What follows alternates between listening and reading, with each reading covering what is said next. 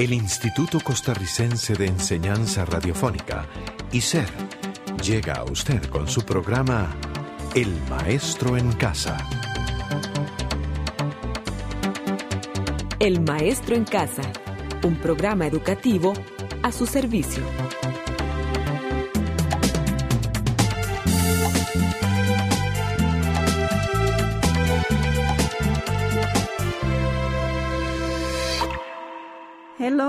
How are you, students? How do you do? Good, and you? Very well. And happy to start a new Ujarras program. Well, today's review is going to be an interesting one. I know. Every program gives the students information to enrich and clarify what the textbook has. You're right. In this unit, we are going to study more about jobs. Things like ways to seek for a job, places where jobs are available, how to ask for and give information about how to get a job, and also to associate employments with different areas in that specific field.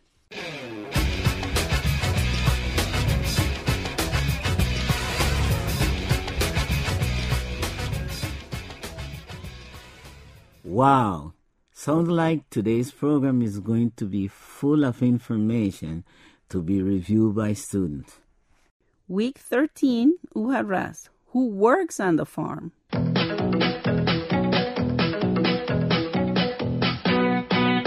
an accountant. He works with numbers. He's an accountant. He manages your money. He's an accountant. He plans your taxes. Accountant. That's his occupation. His job. She's in business. She's a vice president A vice president. in a toy company. She's in business. She's the boss. A vice president. That's her occupation. Her job. She's a sales clerk. She sells clothing. She's a sales clerk. She works in a store. Yeah, she's a sales clerk. She designs clothing too.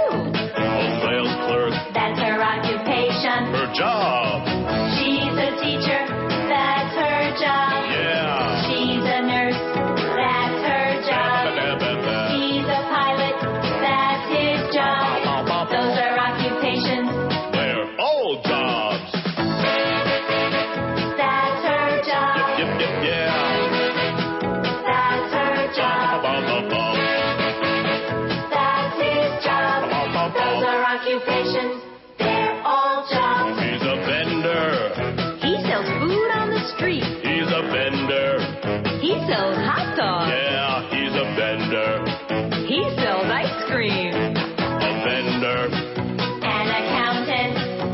A sales clerk. A nurse. A teacher. A pilot. They're all jobs. Bernal and Jenny are about to finish their studies. Bernal as a computer technician and Edith as an auto mechanic. Pay attention to their conversation.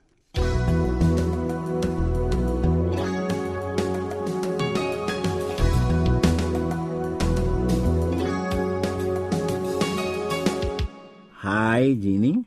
What's up? Not much. How about you?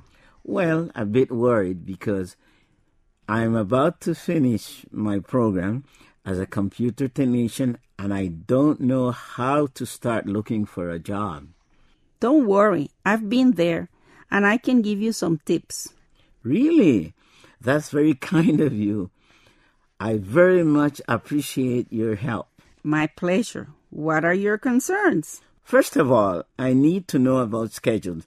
How is working time distributed? Oh, that's simple. Job offers are organized as full time jobs. This means that you will be working at least eight hours every day. Oh, I see.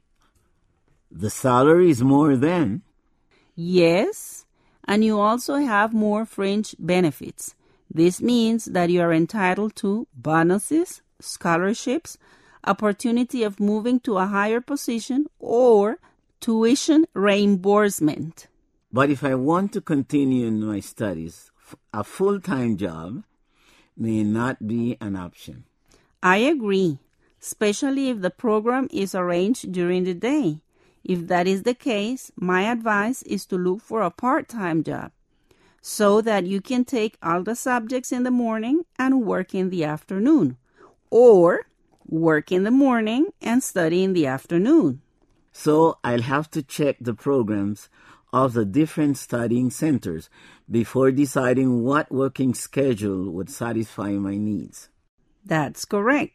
But you can also consider working at night and then studying during the day, in case a part time does not help your situation.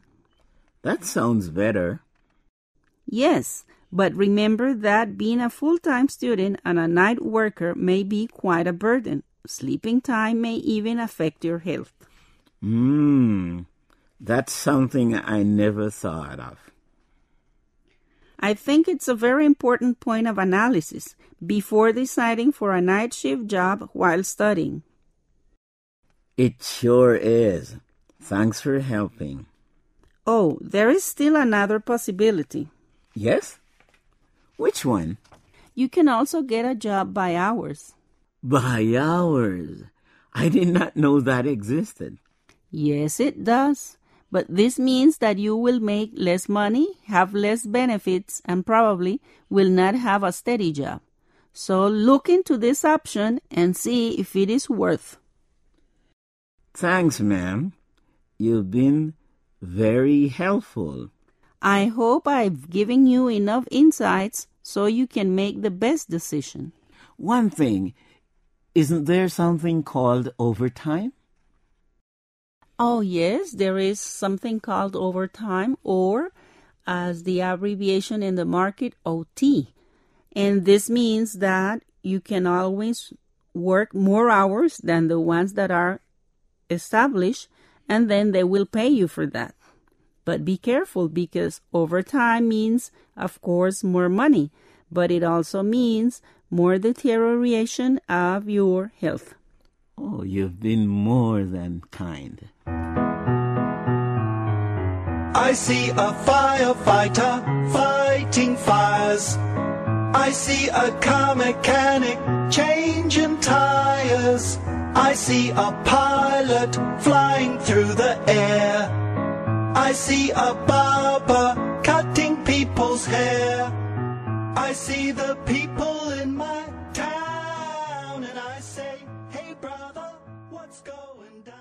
The job opportunities mentioned in the conversation are full time, part time, night shift, and hourly schedules. By the way, what other aspects can one consider when looking for a job?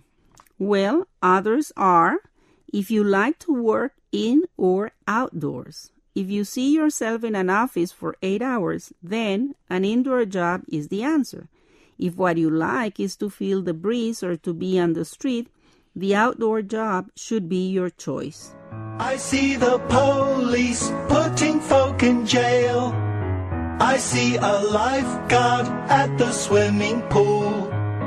I see the teachers in the local school. There is still one more point to consider Oh, yeah? Which one is it? the application form. Completing this form can be a burden.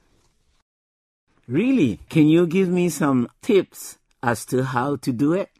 Sure. First, write your complete name, starting with the last name, then the middle name, the, and the second name, if you have one. If not, you must write your first name. The ID number or the passport number must also be stated. The address and the telephone numbers are part of the information too. Other data that one must write in an application form is the working experience. You must start with the oldest position and narrow it down to the most recent position. The dates when you started working and when you ended must also be completed. In the application, you must also provide data on your education and or training experience. Yes, again, you must write down the oldest degrees first, and at the end, you place the more recent ones. This can be done taking into account the years when those degrees were issued. She's a sales clerk. She sells clothing. She's a sales clerk. She works in a store. Yeah, she's a sales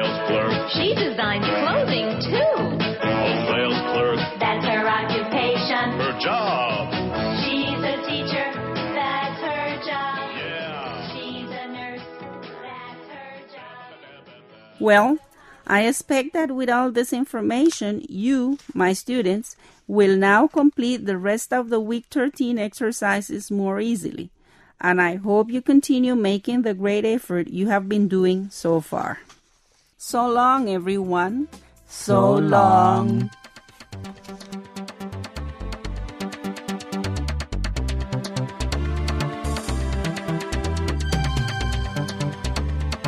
Este programa fue producido por ICER, En colaboración con el Ministerio de Educación Pública.